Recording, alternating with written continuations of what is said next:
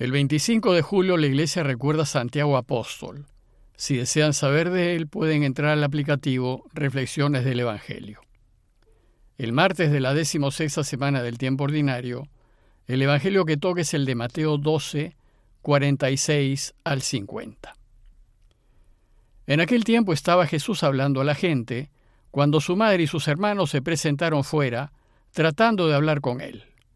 Uno se lo dijo, Oye, tu madre y tus hermanos están fuera y quieren hablar contigo. Pero él contestó al que le avisaba, ¿quién es mi madre y quiénes son mis hermanos?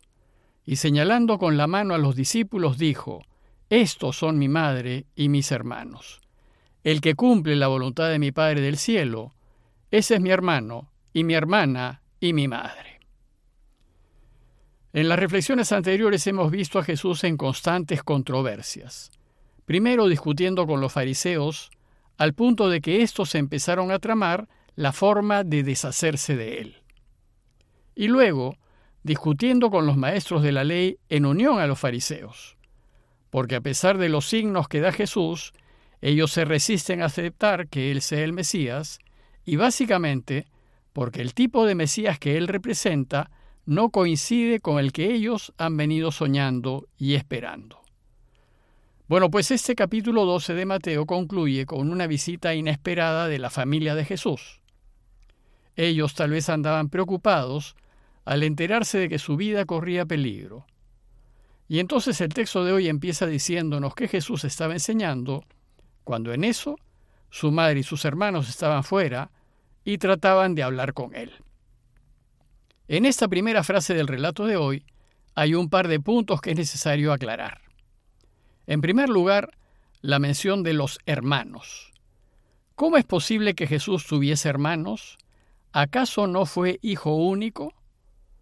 Tengamos muy presente que los evangelios no son biografías de Jesús. Ellos no nos cuentan ni su vida ni su historia familiar. Y las veces en que se alude a su historia personal es sólo para poner en contexto su enseñanza. Los evangelios son principalmente catecismos o reflexiones teológicas de la primera iglesia, aunque evidentemente basadas en dichos y hechos de la vida de Jesús. Y su intención es enseñarnos acerca de Jesús y su camino. Bueno, pues la reflexión de la iglesia sostiene que si Jesús es Dios, tiene que ser único. Y nosotros creemos en un único Dios, que es a la vez Padre, Hijo y Espíritu Santo. Pero entonces, ¿cómo se explica la mención de sus hermanos en este texto? Hay dos explicaciones para ello. En primer lugar, hay que ser conscientes de que las familias judías de ese entonces funcionaban en base a clanes familiares, y estos clanes reunían a los parientes paternos más cercanos. Todos ellos formaban parte del mismo clan y se llamaban entre sí hermanos. Por ejemplo, Génesis 12.5 nos cuenta que Abraham tuvo un sobrino llamado Lot, que era hijo de su hermano. Y el Génesis nos dice que ambos, tío y sobrino, salieron juntos hacia la tierra que Dios les había prometido. Más tarde, Génesis 13 nos cuenta que cuando Abraham y su sobrino Lot se establecieron en la tierra de Canaá, hubo discusiones entre los empleados de Abraham y los de Lot.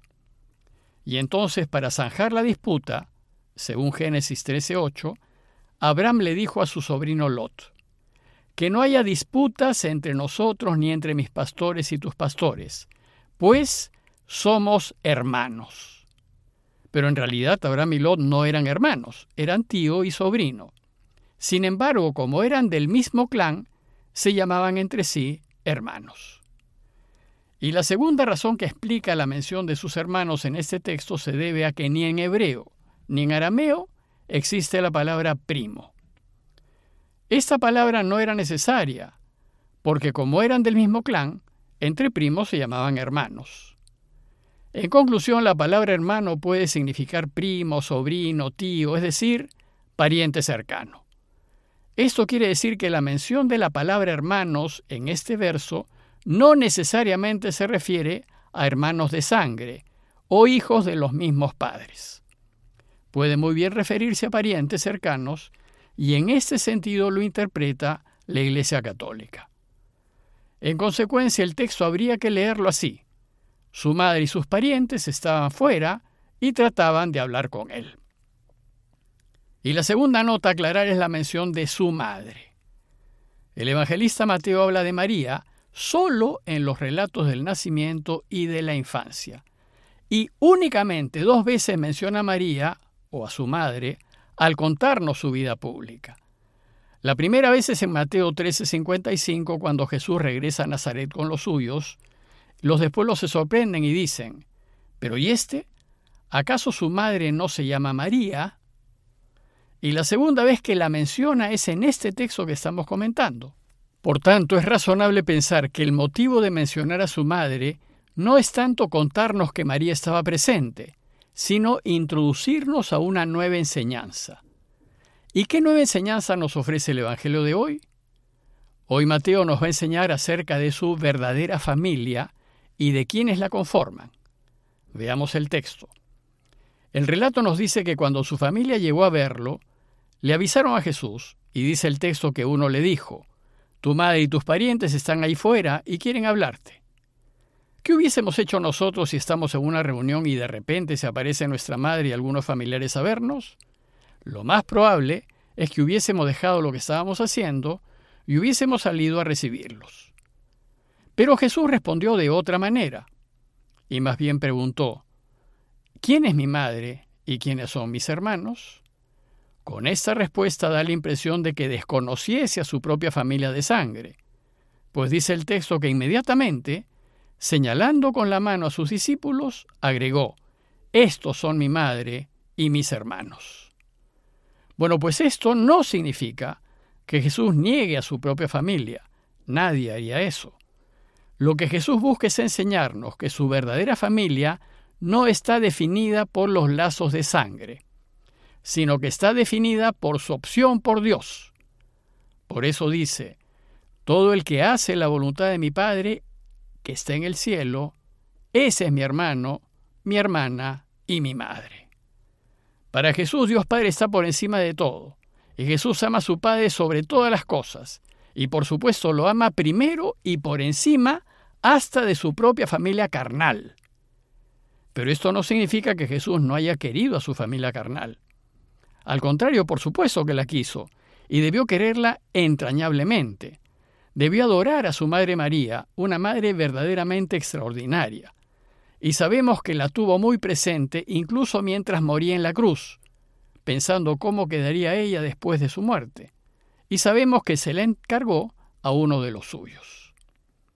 El problema aquí no es pues si quiere o no quiere a su familia, sino a quién hay que querer más, a María su madre o a Dios Padre? ¿A los hijos o a Dios? ¿A la familia y a los amigos o a Dios? Jesús desea enseñarnos que si Él hubiese tenido que elegir entre Dios Padre y su Madre María, Él sin dudar ni poder dudar, hubiese elegido a Dios Padre. En consecuencia, la verdadera familia de Jesús está compuesta por aquellos que eligen a Dios primero y hacen su voluntad. Pero sabemos que María Virgen, además de ser su madre, es también su verdadera familia, pues ella siempre hizo la voluntad del Padre. Pero ¿es posible elegir a Dios por encima de la propia familia de sangre? Bueno, pues no solo es posible, sino que debemos hacerlo siempre. Por ejemplo, si un familiar cercano vive en la mentira y en la infidelidad, si somos discípulos de Jesús, no podemos apoyarlo. Debemos elegir a Dios, es decir, elegir la verdad y la fidelidad por encima y más allá del cariño que le tengamos a nuestros familiares. Si un hijo está actuando incorrectamente, no podemos darle la razón. Debemos elegir el recto actuar, por más hijo querido que sea. Y así debemos actuar con todos nuestros familiares y amigos. Si ellos actúan injustamente y no están en la verdad, no podemos apoyarlos ni ponernos de su lado, de ninguna manera, pues sería posponer a Dios. Tenemos que ponernos siempre del lado de la justicia porque Dios es justicia, y debemos hacerlo aunque nuestros más cercanos se molesten con nosotros, nos deshereden o nos separen de la familia. Pero ¿por qué al finalizar este capítulo 12 de Mateo, Jesús quiere enseñarnos que debemos elegir a Dios Padre en toda ocasión? porque las controversias que está teniendo están poniendo su vida en evidente peligro. Y en el peligro uno busca cuidarse, protegerse, ponerse a salvo. Y una de las alternativas que lo ponen a salvo es abandonar el camino de Jesús. Por tanto, debemos aprender que siempre hay que ponernos del lado de Dios, aunque nuestra vida corra peligro. Y esto, aunque tengamos que separarnos de la propia familia o incluso perderla.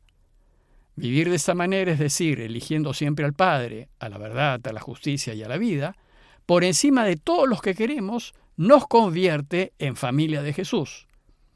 Y a quienes lo siguen en este camino, Jesús los va a llamar hermanos.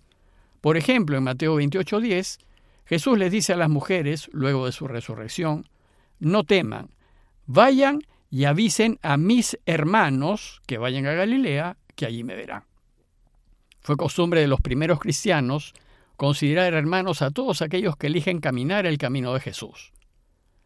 En conclusión, los invito a preguntarnos si queremos formar parte de la familia de Jesús. Primero, preguntarnos si nos hemos hecho cómplices de lo que está mal, debido a que quienes están en juego son nuestros padres, hermanos, familiares y amigos. Segundo, preguntarnos si por favorecer a nuestros familiares y amigos hemos ido en contra de la verdad y en contra de lo que es justo. Y tercero, considerar que si queremos ser hermanos de Jesús, debemos estar dispuestos a elegir siempre lo que es correcto, a pesar de los peligros y de las pérdidas que podamos sufrir. Y debemos hacerlo, aunque elegir lo correcto vaya en contra de nuestra familia de sangre. Pidámosle pues a Jesús que nos dé el valor para caminar siempre a su lado y que nos dé su fuerza, el Espíritu Santo, para seguir adelante a cualquier costo. Parroquia de Fátima, Miraflores, Lima.